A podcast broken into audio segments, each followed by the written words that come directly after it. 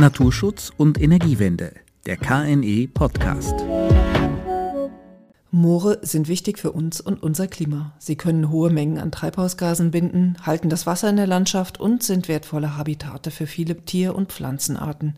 Und jetzt sollen sie auch noch zur Energieerzeugung beitragen, denn laut der jüngsten Novelle des Erneuerbare Energiengesetzes ist seit diesem Jahr die Errichtung von Photovoltaik-Freiflächenanlagen auf entwässerten und landwirtschaftlich genutzten Moorböden förderfähig. Allerdings unter der Voraussetzung, dass diese Flächen auch dauerhaft wieder vernässt werden. Aber macht all das zusammen wirklich Sinn? Lohnt sich das für Umwelt, Energieproduktion und Landwirtschaft? Wie kann das technisch funktionieren und ist das überhaupt finanzierbar? Damit hallo und herzlich willkommen beim KNE Podcast. Mein Name ist Elke Thiele und bei mir im Studio ist heute meine Kollegin Julia Wiehe, Referentin Naturverträgliche Solarenergie im KNE. Herzlich willkommen, Julia. Hallo. Als wir damals im KNE begannen, uns mit diesem Thema zu beschäftigen, hast du mich sofort korrigiert, als ich es einfach als Photovoltaik auf Mooren bezeichnet hatte.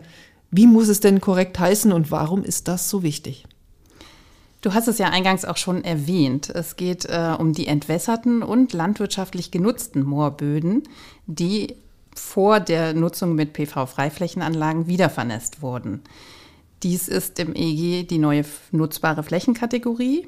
Und äh, für uns ist die Differenzierung wichtig aus Naturschutzsicht, weil sich ja viele unter Moor auch etwas anderes vorstellen als den genutzten Maisacker oder die Viehweide.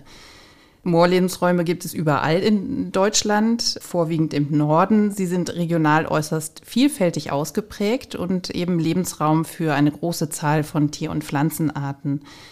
Sie kommen an der Küste vor bis ins Hochgebirge hinein und entwickelten für jeden Lebensraum ihre eigene und charakteristische Vegetation. Es sind also sehr spannende Lebensräume. Und äh, die intakten Hochmoore sind auch in Deutschland nahezu alle unter Schutz, also über die FFH-Richtlinie der EU oder über den, als Naturschutzgebiet gesichert. Die Niedermoore aber eben eher nur zu einem geringen Teil. Und es geht eben nicht um diese Flächen mit hohem naturschutzfachlichen Wert, sondern die landwirtschaftlich genutzten Moorböden, die entwässert wurden und bewirtschaftet schon seit vielen Jahrhunderten. Und das sind eben nicht mehr die spannenden Moorlebensräume. Gut, dann einigen wir uns der besseren Hörbarkeit halber darauf, hier und jetzt die verkürzte Formulierung wieder vernässte Moorböden zu verwenden. Die Idee dahinter finde ich ja gut. Auf nur einer Fläche wird hier ein Moor wieder vernässt und gleichzeitig Solarenergie produziert. Und insgesamt wäre das ja eine gewaltige Flächenkulisse und damit viel Energie. Über welche Zahlen reden wir hier denn überhaupt? Also in der Theorie ist es tatsächlich eine große Fläche, die da genutzt werden könnte. Die Zahlen variieren ein bisschen, je nachdem, welche Quelle zugrunde liegt. Das Fraunhofer ISE hat, äh, geht davon aus, dass 1,1 Millionen Hektar landwirtschaftlich genutzter Moorböden zur Verfügung stehen. Und sie berufen sich dabei auf das Bundesamt für Naturschutz, das insgesamt 1,4 Millionen Hektar Moorböden nennt und 80 Prozent davon sind eben schon landwirtschaftlich genutzt und eben auch entwässert. In der nationalen Moorschutzstrategie sind ein bisschen andere Böden noch mit einbezogen und die kommen auf ein bisschen andere Zahlen. Da sollte man sich nicht wundern, aber diese 1,1 Millionen Hektar sind schon eine gute Zahl, die, damit kann man arbeiten. Jetzt ist die Frage, wie viel PV kann denn auf, eine solche, auf einem solchen Moorboden installiert werden? Und da geht das Fraunhofer von einer Spanne aus von 0,25 bis 0,6 Megawatt Peak pro Hektar. Und damit gäbe es ein technisches Potenzial von 270 bis 660 Gigawatt Nennleistung. Das ist sehr viel. Also wenn wir uns mal anschauen, im Moment gibt es rund 15 Gigawatt Photovoltaik in Freiflächenanlagen in ganz Deutschland. Bis 2040 sollen insgesamt rund 200 Gigawatt installiert sein. Das heißt, diese ähm, Moorflächen würden einen sehr, sehr großen Anteil liefern können. Aber wie die Spanne des Fraunhofer schon zeigt, wenn Sie diese Berechnungen anstellen, momentan ist unklar, wie dicht können die Module auf den Flächen stehen. Für jeden Standort muss eigentlich einzeln ermittelt werden, welche Technik eingesetzt werden kann, wie viel Platz braucht die Infrastruktur, und äh, wie sensibel reagiert auch die Moorvegetation auf die Verschattung durch die Module zum Beispiel. Also es gibt keinen Standardwert, wie viel Megawatt auf einem Hektar Moorboden installiert werden kann. Ich wollte gerade sagen, das sind ja wirklich unglaubliche Zahlen, aber sind PV-Freiflächenanlagen auf wiedervernässten Moorböden wirklich realistisch? Ich meine, eignet sich da jede Fläche, jeder Hektar? Nein, sicherlich nicht. Also es sind einfach sehr große Flächenanteile als Moorboden äh, klassifiziert. Insofern können die nicht alle wieder vernässt und genutzt werden. Wichtig zu wissen ist zum Beispiel, dass bei der Wiedervernässung der, der Einfluss äh, des veränderten Wasserhaushalts weit über die einzelne Fläche hinausgeht. Also nicht nur die einzelne Fläche, wo der Solarpark draufsteht, ist jetzt dann nasser, sondern eben auch in der Umgebung. Diese Vernässung muss außerdem dauerhaft erfolgen, also langfristig und für immer. Das heißt, es sind viele Eigentümer betroffen, deren Flächen von diesem veränderten Wasserhaushalt eben beeinflusst werden. Unter anderem aber auch angrenzende Infrastruktur, zum Beispiel Straßen oder äh, Bahngleise, die entlang an diesen Flächen entlang führen. Wichtig ist auch, sich vorher mal anzusehen, wie ist überhaupt die Wasserverfügbarkeit in der Landschaft? Können wir hier überhaupt wieder vernässen? Gerade auch in Zeiten von Trockenheit und Dürre. Und ähm, man muss auch mit berücksichtigen, dass die wirtschaftliche Nutzung langfristig einfach eine völlig andere sein wird. Also man kann die Fläche nicht im Nachhinein wieder trockenlegen. Es ist äh, schwierig, einen finanziellen Ausgleich zu finden für die Eigentümer.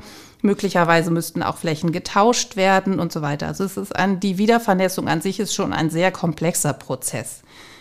Hinzu kommt eben auch kommen noch artenschutzrechtliche Fragen. Also Wiedervernässung ist nicht immer Naturschutz, denn es sind ja langfristig entstandene Biotope, die jetzt auf einmal sich komplett verändern und damit eben auch den Arten, die bisher da sind, keinen Lebensraum mehr bieten würden. Ähm, zu, speziell zu den Eigentümern würde ich gerne noch wissen, also welche Anreize hätten diese überhaupt, diese Flächen wieder zu vernässen und damit als landwirtschaftliche Nutzfläche für sich selbst stillzulegen? Also der Anreiz ist sicherlich, ähm, dass äh, der, die Wiedervernässung der Moorflächen unbedingt nötig ist, um eben die Treibhausgase zu reduzieren, die aus diesen Böden ausgasen. Und dies ist nur möglich über neue Bewirtschaftungsformen. Und das heißt eben, die bisherige landwirtschaftliche Nutzung kann so nicht mehr stattfinden. Es gibt äh, Versuche mit Paludikulturen, das heißt, äh, bestimmte ähm, Säcken werden auf diesen Moorflächen angebaut und geerntet. All das ist aber in der Erprobung und auch schwierig umsetzbar. Es werden auch unterschiedliche Anstauhöhen äh, ausprobiert. Also wie hoch muss das Wasser stehen, damit die Treibhausgase nicht mehr ausgasen, aber wie niedrig darf es sein, damit ich trotzdem noch bewirtschaften kann. Das ist alles sehr komplex. Aber insgesamt müssen die Einsparziele im Landwirtschaftssektor eben erreicht werden. Also es ist ganz dringend nötig, diese Moore wieder zu vernässen, um die Treibhausgase zu reduzieren. Es bleibt aber natürlich auch die Frage, wer profitiert von einer solchen PV-Anlage? Sind es die Landwirte? Sind es Flächeneigentümer? Das sind nicht unbedingt dieselben Personen. Also wer Stimmt. verdient denn eigentlich das Geld an einer solchen Anlage? Das ist regional sicherlich auch sehr unterschiedlich. Und wie sieht es mit der Natur aus? Profitiert auch die Natur davon oder könnte es dies, diesbezüglich auch negative Auswirkungen geben? Wie eben schon erwähnt, ist ja die Wiedervernässung nicht immer nur eine Naturschutzmaßnahme, sondern per, ja, erstmal eine Klimaschutzmaßnahme. Also wir können über die Wiedervernässung äh, zwischen 10 und 35 Tonnen Kohlendioxid pro Hektar und Jahr vermeiden. Das ist schon mal ein sehr großer Teil der Einsparungen im Landwirtschaftssektor. Dafür muss der Wasserstand dann auf den Flächen ganzjährig angehoben werden und zeitweise auch eine Überflutung möglicherweise in Kauf genommen werden und eben diese langfristigen Nutzungsänderungen erfolgen. Wenn sich dann die Moorlebensräume wieder entwickeln können und die ursprünglichen Arten sich ansiedeln können, ist das also sehr positiv. Einfach durch diese veränderte Nutzung können sich diese Arten wieder ansiedeln. Aber das wäre auch möglich, oder? Also trotz ähm, Photovoltaikanlage. Das äh, ist eben die Frage, das muss gerade in der Forschung noch geklärt werden, inwieweit das tatsächlich dieser Doppelnutzen entstehen kann. Wichtig ist eben, dass der Bodenschutz berücksichtigt wird in der Bauphase, aber auch während der Laufzeit der Anlage in, im Pflegebereich, also dass dann eben mit Spezialmaschinen diese Pflege erfolgt und so weiter. Auch beim Rückbau der Anlage ist der Bodenschutz eben besonders zu berücksichtigen, damit eben die Wirkung voll eintreten kann. Wichtig ist, dass ausreichend Licht unter die Module gelangt, damit sich eine vollständige Vegetationsdecke bildet.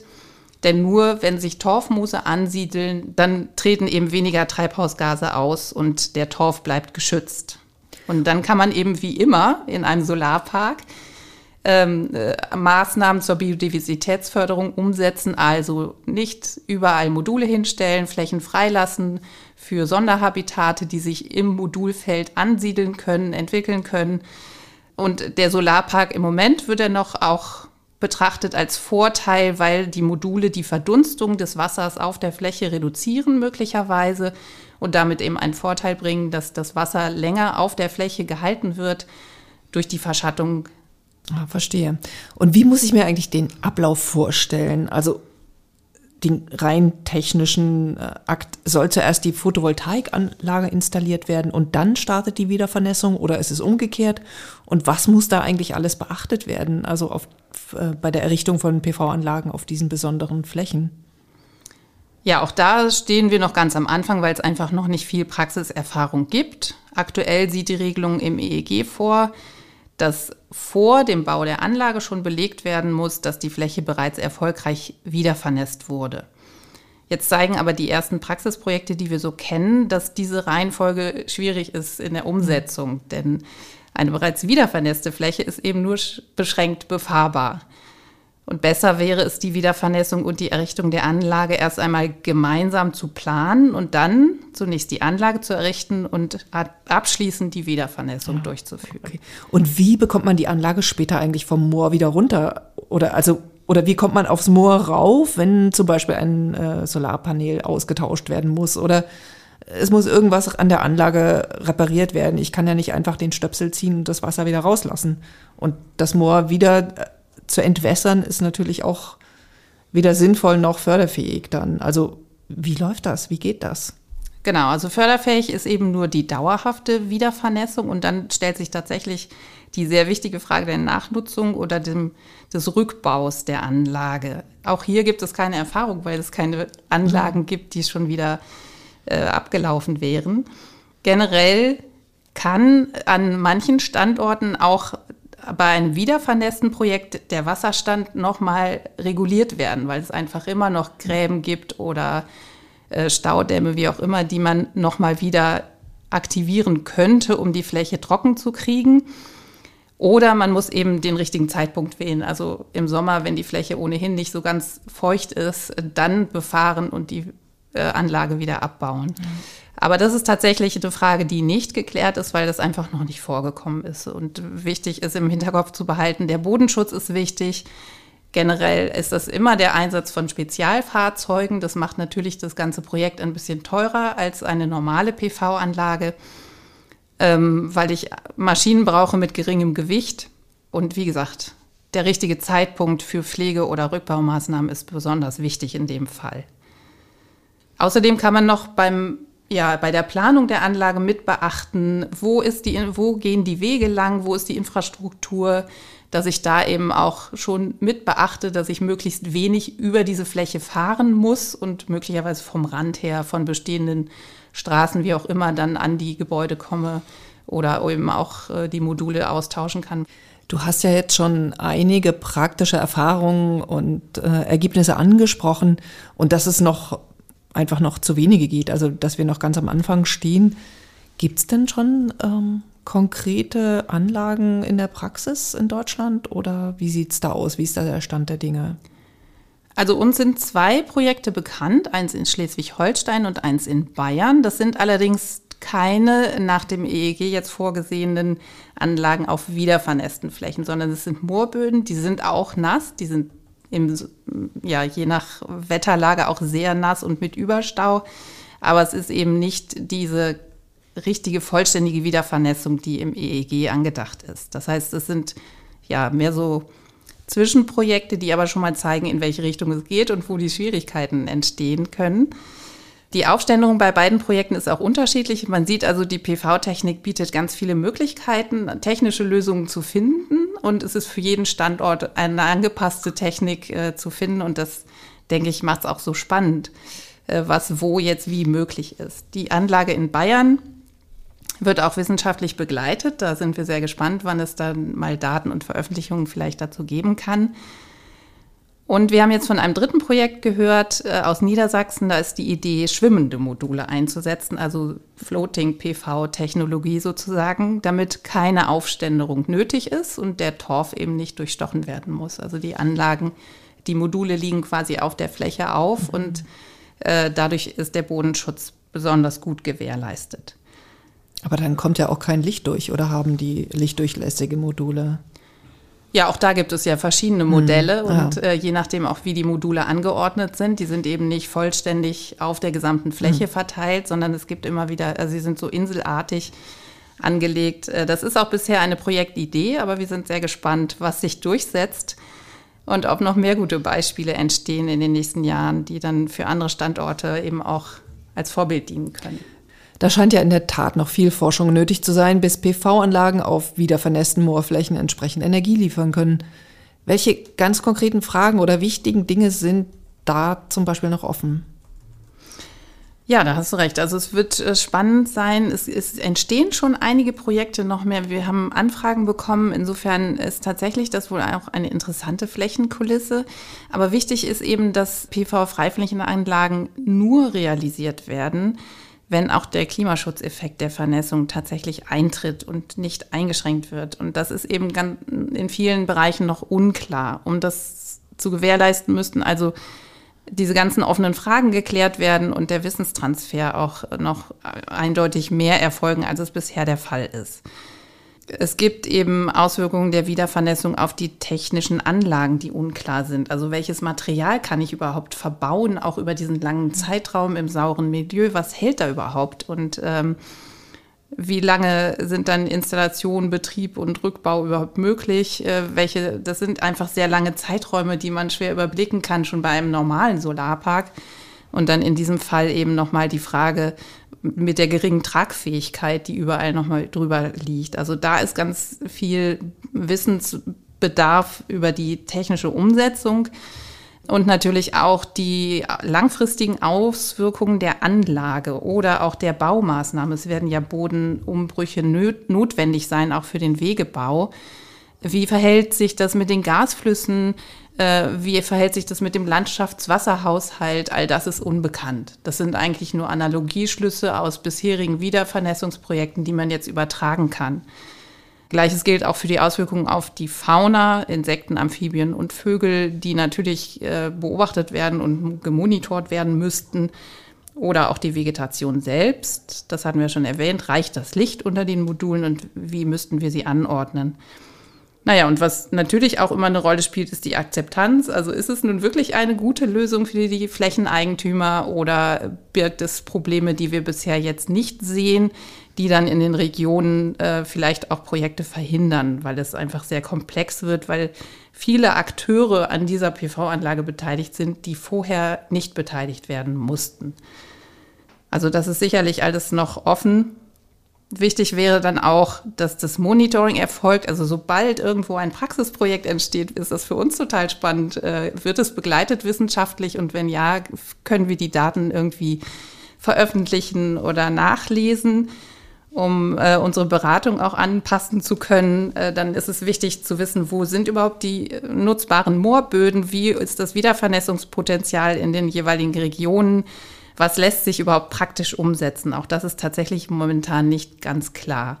Und wichtig wäre eben auch, dass die Kommunen, wenn sie Standorte suchen für PV-Freiflächenanlagen, dann gemeindeübergreifend auch dieses Thema Wiedervernässung mit auf ihre Tagesordnung nehmen, denn das ist eben die Grundlage für die Umsetzung der PV-Projekte auch. Und es sollte unbedingt verhindert werden, dass diese Flächen im, wieder, im äh, entwässerten Zustand genutzt werden und damit 30 Jahre möglicherweise für die Wiedervernässung nicht zur Verfügung stehen, weil die PV-Anlage draufsteht, ohne dass eine Wiedervernässung stattgefunden hat. Also es ist wichtig, diese Moorböden nicht zu blockieren für dieses Ziel des natürlichen Klimaschutzes.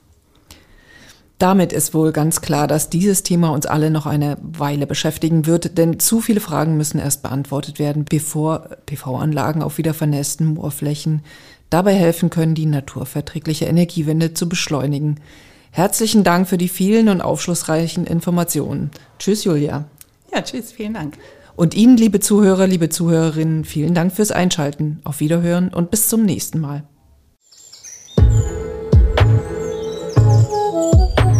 Naturschutz und Energiewende, der KNE Podcast.